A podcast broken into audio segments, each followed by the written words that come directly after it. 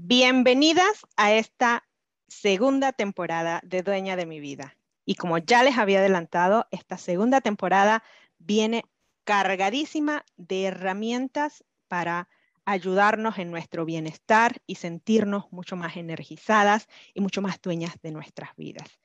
Y en este episodio eh, invité a Eli Muñoz. Eli es, eh, tiene una cuenta maravillosa y, tiene todo su contenido y todo lo que hace está enfocado en lo que es la ayurveda. Y estoy muy segura que ustedes se preguntarán, ¿qué es la ayurveda? ¿De qué va? ¿Qué beneficios me puede dar en mi bienestar? Y por eso pues le invité a ella para que justo nos comparta de herramienta que al final eh, tiene como objetivo, ayudar a todas las personas en eh, su bienestar y su, y su energía. Y bueno, Eli, antes que nada, muchísimas gracias por acompañarnos en este episodio que sin duda va a ser de mucha, mucha ayuda y conocimiento para todas nuestras oyentes. Muchas gracias a ti, Mitzi, por ayudarnos también a propagar este empoderamiento del bienestar a través de herramientas ancestrales que nos ayuden a sentirnos más dueñas de nosotras. Totalmente, totalmente. Y sin duda, también hace mucha falta el poder compartir este conocimiento, esta información y que muchas más personas estén eh, informadas de toda esta eh, herramienta que está disponible y a la mano para para su propio bienestar. Y bueno, Eli, la pregunta de inicio y la más básica, ¿qué es Ayurveda? ¿De dónde nace? Ayurveda es una sabiduría de la vida. De hecho, su nombre, eso es lo que significa saber vivir.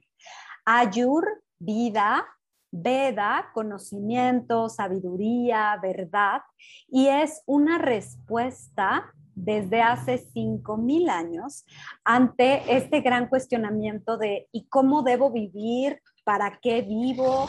¿Qué tengo que hacer para sentirme en bienestar, en plenitud, tanto en mi cuerpo, en mi mente y emociones y con mi alma? Ayurveda nace en la India, algunos dicen que en el norte, otros que en el centro, otros que en el sur. Lo importante sobre todo en relación a dónde nace es hace cuánto tiempo nace.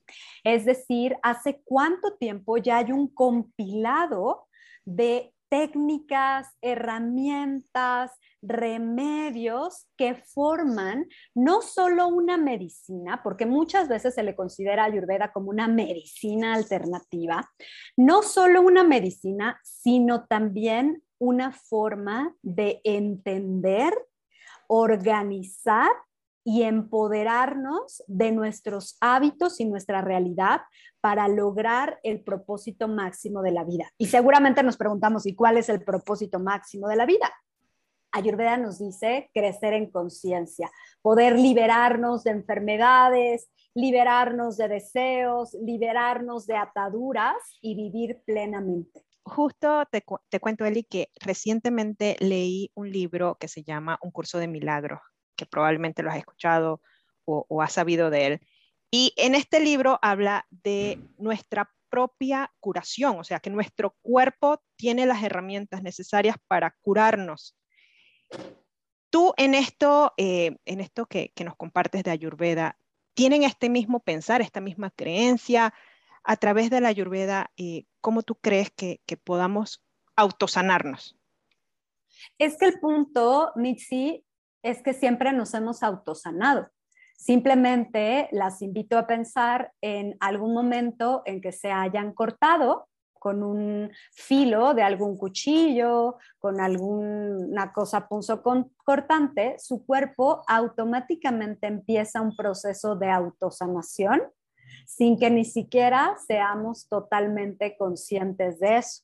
Si lo ponemos a un nivel micro, como una cortada, podemos ser mucho más conscientes de cómo el cuerpo lo que requiere de nosotros es simple y sencillamente ciertos hábitos, ciertas prácticas y cierta materia prima para lograr hacerlo de una manera efectiva y pronta. Si eso lo llevamos a un nivel macro, por ejemplo, alguna infección o algún tema de enfermedad mucho más profunda, el cuerpo va a hacer exactamente lo mismo, va a tratar de conservar su vida, va a tratar de repararse siempre y cuando nosotros tengamos la conciencia, el respeto y la humildad de comprender que nuestro cuerpo está intentando hacer eso y darle todas las herramientas que requiere para hacerlo.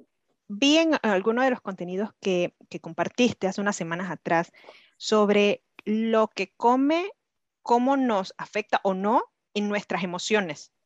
De entrada, tendría que mm, contarte un poquito acerca de lo que comemos, no únicamente en relación a lo que nos metemos a la boca y tragamos. Nosotros tenemos muchísimas entradas de información a nuestro cuerpo que tenemos que digerir. Esas entradas les hemos llamado sentidos. Es decir, lo que escuchamos también es comida lo que ponemos en nuestra piel, las cremas o productos o la ropa también es comida y se tiene que digerir.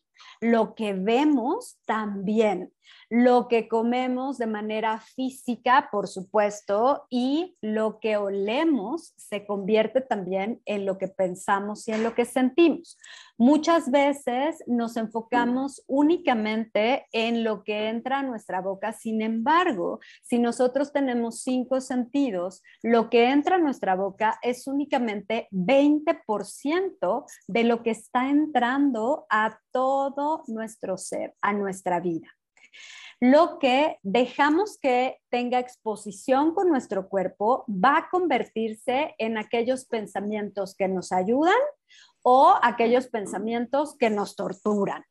Lo que vemos se convierte en nuestra imaginación, en nuestros sueños, en nuestras pesadillas y lo que entra a nuestra boca, que va a convertirse en el primer tejido de nuestro cuerpo, entre el momento en que lo tragamos hasta cinco o cinco días después, se va a convertir en justamente aquello que sentimos. Por eso es que si comemos mucho sabor picante, en Ayurveda dividimos los sabores, sabores de la comida a través de lo que siente nuestra lengua. Si, por ejemplo, comemos mucho sabor picante, como los chiles, el ajo, la cebolla, la pimienta negra, vamos a sentir más necesidad de enojarnos o de pelear porque de eso estamos alimentando a ese primer tejido que le llamamos raza, el plasma de nuestra sangre y que es enteramente emocional. O si, por ejemplo, nos la pasamos tomando jugos verdes de verduras amargas, vamos al principio a tener cierta claridad mental, pero muy rápido nuestro plasma se va a volver amargo, vamos a sentir ansiedad, insomnio, y nos vamos a amargar, vamos a ver todo de una manera amargada. O si por el contrario no la pasamos comiendo alimentos más dulces como el arroz o el trigo, la quinoa, la papa, el camote, ciertas semillas, vamos a sentirnos al principio reconfortadas porque está relacionado con el amor, pero muy rápidamente vamos a tener apego, muy rápidamente vamos a sentir dependencia, codependencia y una pesadez física y emocional bastante fuerte. Algo que también leí y que me pareció muy, muy interesante es que en la India, por ejemplo, dan materias eh, a los doctores cuando estudian medicina, dan en sus primeros años materias de ayurveda, o sea, está dentro de el plan de estudio de un doctor en la India. Yo creo, y es mi pensar, que ya mucho de ese conocimiento está viniendo al occidente. ¿Tú cómo ves el futuro de toda esta ayuda natural eh, que puedes obtener a través de la Ayurveda y de cualquier otra herramienta que hay disponible allá afuera de, volver mucho más a la natural y dejar de un lado todo lo procesado. Bueno, mira, en la India hay dos líneas médicas, digamos, básicas que tiene que ver con la medicina ancestral, que no es únicamente ayurveda, sino otras líneas también, y la medicina occidental. Los médicos occidentales rechazan aún el ayurveda porque tienen una línea como la tenemos en Occidente, más eh, científica. Entonces, todo aquello que no se pueda comprobar en un laboratorio es rechazado. Eso hace que incluso la población esté dividida, lo podemos ver bastante con el tema del COVID actualmente, población que confía de inmediato en todas las recomendaciones alópatas o la medicina occidental y población que incluso previene con todas las medicinas ancestrales. ¿Qué es lo que ha pasado y que lo vemos como un reflejo también de lo que puede estar sucediendo en Occidente? Que el exceso del racionamiento y de la lógica crítica basada en la ciencia ha hecho que dudemos incluso de si somos únicamente cuerpo o si realmente hay una energía que está viviendo dentro de nosotros. Dudemos de qué es nuestra mente, si soy mi mente o cómo funciona, si mis emociones son parte de mi manera de explicarme el mundo o simplemente me suceden. Y eso lo que ha provocado es que nos desprendamos de la unión en nuestro ser. Es decir, que no consideremos que somos más allá de un cuerpo físico. Desde hace milenios, Ayurveda fue la primer sabiduría y medicina holística. Desde hace milenios, Ayurveda nos dice, somos cuerpo, somos mente y somos alma. Y no únicamente tenemos que pensar en nosotros porque somos parte de un sistema de vida. Por eso Ayurveda no es medicina humana o no es medicina alternativa, no es la medicina de las hierbas, es la sabiduría de la vida. Y la vida no es únicamente la vida de la especie, sino es la vida misma para qué existe la vida. Y cuando nosotros despertamos cada vez más ante la conciencia de la vida, más nos vamos dando cuenta que vamos a reaccionar frente a absolutamente todo. Si llueve, nuestro cuerpo está diferente, nuestra mente está diferente, nuestras emociones reaccionan distinto. Por lo tanto, tenemos que regresar a ser parte, a ser menos arrogantes y ser más humildes al considerarnos de nuevo parte de la naturaleza, porque eso somos, porque más bien cierto estudio o cierta perspectiva eh, egocentrista nos ha llevado a un punto de decir, no, el ser humano es lo más importante y entonces destruyo este mundo y me voy a buscar otro lugar en Marte o en cualquier otro planeta, porque hemos dejado de, de darnos cuenta, se nos han puesto bastantes oscuros los ojos físicos y energéticos, nos hemos dejado de dar cuenta que, somos parte de la naturaleza, que la naturaleza nos influye, que las estaciones forman parte total de quienes somos y que mientras más daño le hagamos a esa naturaleza, más daño nos vamos a estar haciendo a nosotros, simple y sencillamente porque somos lo mismo. Y me quedo con esta parte que, que hablabas hace un segundo, de reaccionamos a todo lo que nos rodea. Y algo que me encanta de, justo la Ayurveda es lo que traías de este bienestar holístico. Porque a veces em, todavía en el, occidente pensamos, bueno, es que me ejercito, como bien y, aún así no, no, me siento bien, no estoy bien conmigo misma.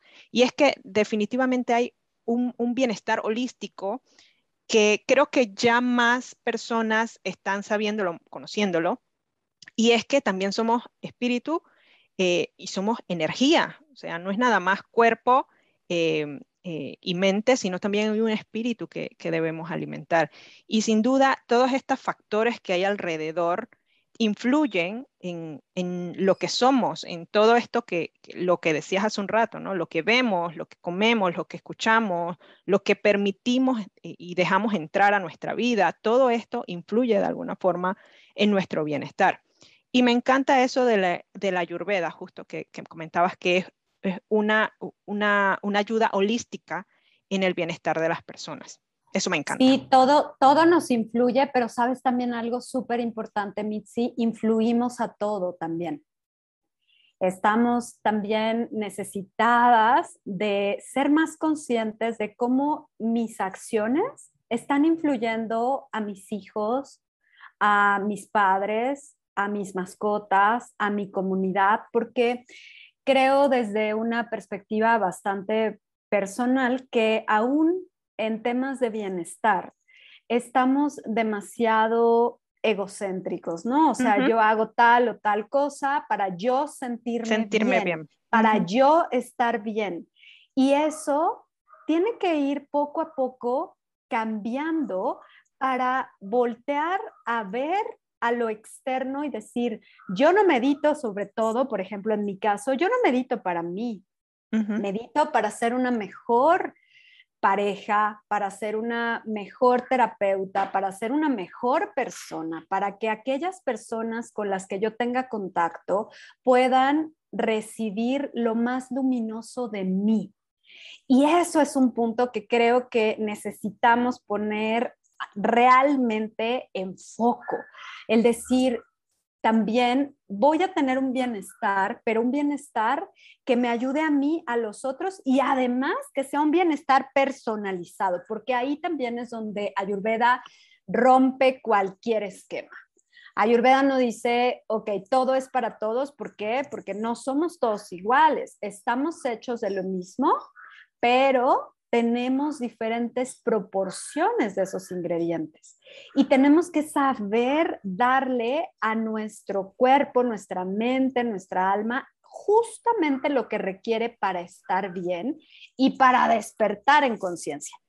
Mira, lo has dicho súper claro y creo que hay mucha más conciencia en esto que acabas de decir de, oye, a la medida que yo me sienta bien, eso se va a ver reflejado en mis relaciones, mi relación de pareja, mi relación de madre, en caso de que sean madres, mi relación en el trabajo, con quien me relaciono diariamente.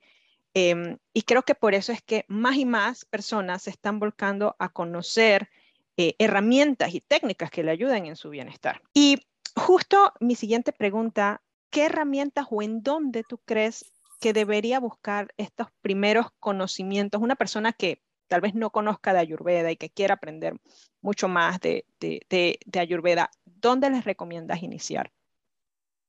Les recomiendo iniciar con la acción. Muchas personas, sobre todo en Occidente, nos confundimos queriendo aprender a un nivel académico o a un nivel de lectura o a un nivel solo de conocimiento, pero hay que recordar que la vida no se conoce, la vida se vive que el poder saber mm, muchísimo sobre un tema no quiere decir que tu vida se va a ver directamente beneficiada de ello. Lo que yo les recomiendo tanto a los eh, escuchas como a mis pacientes, a mis alumnos, es empieza viviendo diferente empieza realizando acciones distintas. Si bien todo en Ayurveda buscamos que sea personalizado de acuerdo a la naturaleza, al prakriti, le llamamos de la persona, al desequilibrio que tiene, sí hay ciertas recomendaciones que como occidentales podrían beneficiarnos a todos. Por ejemplo, dormir más temprano.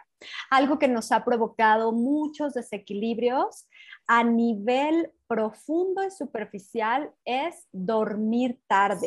Dormir después de las 10 de la noche ya es algo que afecta a nuestro cuerpo. Nosotros estamos habilitados con una glándula que se le ha llamado la glándula pineal. La glándula pineal es fotosensible. Eso quiere decir que cuando hay luz solar, va a generar, va a mandar la señal para generar ciertas hormonas y cierto funcionamiento del cuerpo y cuando no hay sol va a generar otros. Eso nos indica que somos animales diurnos, que estamos hechos para accionar durante el día y no durante la noche. Cuando nosotros tenemos un gran día, digamos, de actividades llenísimos y nos dormimos después de las 10 de la noche, vamos a empezar a hacerle difícil el funcionamiento de la vida a nuestro cuerpo, a nuestra mente y a nuestras emociones porque nuestro cuerpo está diseñado para que cuando nos dormimos a la hora adecuada, antes de las 10 de la noche, pueda limpiarse el estómago, el corazón, el hígado, los riñones y el intestino, que es lo que se limpia mientras dormimos, y al despertar temprano, vamos a poder eliminar todo eso.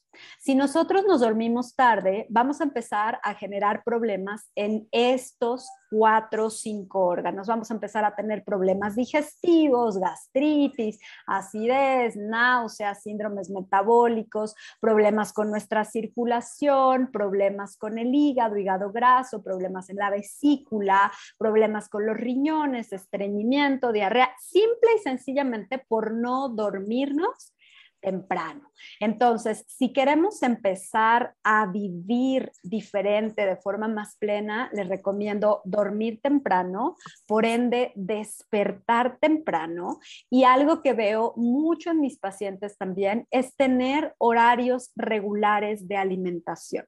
En Occidente nos hemos dado el permiso basado en teorías científicas que se tiran a los dos o tres años donde, por ejemplo, se nos decía, tienes que comer cada tres horas para activar el metabolismo. Ok, el metabolismo es tu reloj y ritmo de vida. Si tú quieres activar el metabolismo, no tienes que hacer nada, se activa solo. Si tú quieres acelerar el metabolismo, eso va a hacer que tu cuerpo envejezca más rápido. Eso va a hacer que tengas un cuerpo menos fuerte, porque es como manejar tu coche sin cambiar la velocidad por mucho tiempo. Lo vas a lastimar. Lo que tenemos que hacer es entender cómo funciona la digestión en nuestro cuerpo y cuánto tiempo requiere para poder realizar su función adecuadamente. Ayurveda nos recuerda que nuestra digestión se tarda entre 5 a 6 horas a procesarse de manera completa. Eso quiere decir que debemos de darle ese lapso de tiempo para volver a comer. Y el tercer consejo que les sugiero es, come cuando haya hambre. Es decir, respeta 5 a 6 horas entre cada comida y asegúrate que antes de comer tienes hambre de verdad. La mayor parte de las enfermedades actualmente son ocasionadas porque comemos sin hambre y porque no evacuamos bien. Y justo en este punto de comemos sin hambre, me quedé reflexionando de que tienes toda la razón. Hay muchas veces que vemos el reloj, ah, bueno, ya es hora de comer. No tengo hambre, pero ya es hora de comer. Y voy en automático a alimentarme porque las historias con las que me, me crié, crecí, es que a determinada hora se come, aunque no haya hambre. Sí, y eso es una total desconexión de, nosotras mismas, del autoconocimiento. La mayoría de las personas no saben reconocer el hambre. Afortunadamente, somos una generación bastante bendecida que realmente no ha tenido el contacto cercano con lo que es hambre de verdad. La mayoría de las personas come por antojo, o come por temas emocionales o come porque está aburrido. Entonces, cuando preguntas a alguien y tienes hambre, no sabe reconocerlo. Por eso es importante que nos reconectemos con el hambre de verdad que la conozcamos, porque tener hambre quiere decir que tu estómago tiene suficientes jugos gástricos para poder procesar lo que le vas a dar. Si no tiene suficientes jugos gástricos, lo que sucede es como meter un pastel a un horno que no ha sido precalentado. Ni se va a cocer bien, ni va a procesar lo que tiene que procesar e incluso esa comida que le estamos dando se va a convertir en toxina. Qué maravilla de información. Eli, muchísimas, muchísimas gracias por todo el conocimiento que has compartido a través de este episodio. No quiero despedirnos sin antes que puedas eh, compartir con las oyentes tu contacto, dónde pueden encontrarte, si están interesadas en una consulta ya mucho más personalizada contigo, eh, por medio de, qué herramientas podrían eh, contactarte. Claro, estamos en todas las redes sociales, absolutamente en todas, digamos, las más comunes, en Instagram, en Facebook, en YouTube, en TikTok, en Twitter, con el nombre Ayurveda Urbana, Ayurveda con Y y B, B corta. Y nos pueden escribir a través de cualquier red o mi esposo, mi esposo Julio González o yo somos quienes revisamos, entonces van a tener un contacto directo con nosotros. Y sé también que recientemente estás em, teniendo un retiro eh, y que de vez en cuando también haces este tipo de, iniciativas y justo tenemos algunas oyentes de México, así que si están interesadas también en este tipo de retiros y toda esta conexión que hace él y su esposo a través de Ayurveda Urbana, em, pues también, ¿no? Que, puedan contactarlos a través de las redes sociales. Sí, sí, así es. Vamos, tenemos retiros donde realmente nos retiramos para reaprender a vivir. ¿no? Eso es, es, lo que más nos importa, no solo salirnos del cotidiano, sino decir qué herramientas puedo aprender para regresar a mi vida sabiendo qué hacer para sentirme como me sentía en el retiro. Estamos todo el tiempo compartiendo talleres y talleres estacionales. Tenemos mucha información gratuita en todas nuestras redes porque estamos muy comprometidos con el empoderamiento del bienestar. Sí, y definitivamente el empoderamiento a través de la educación es lo que está haciendo y marcando la diferencia y a través de estas herramientas que son el podcast y las redes sociales. Eli, muchísimas gracias por tu tiempo. Te mando un fuerte abrazo y nos escuchamos pronto. Muchas gracias a ti. Namaste. Muchísimas gracias por escuchar este episodio. Te espero la próxima semana y no olvides suscribirte, comentar qué te pareció este episodio y también compartirlo. Te mando un fuerte abrazo y que estés muy bien.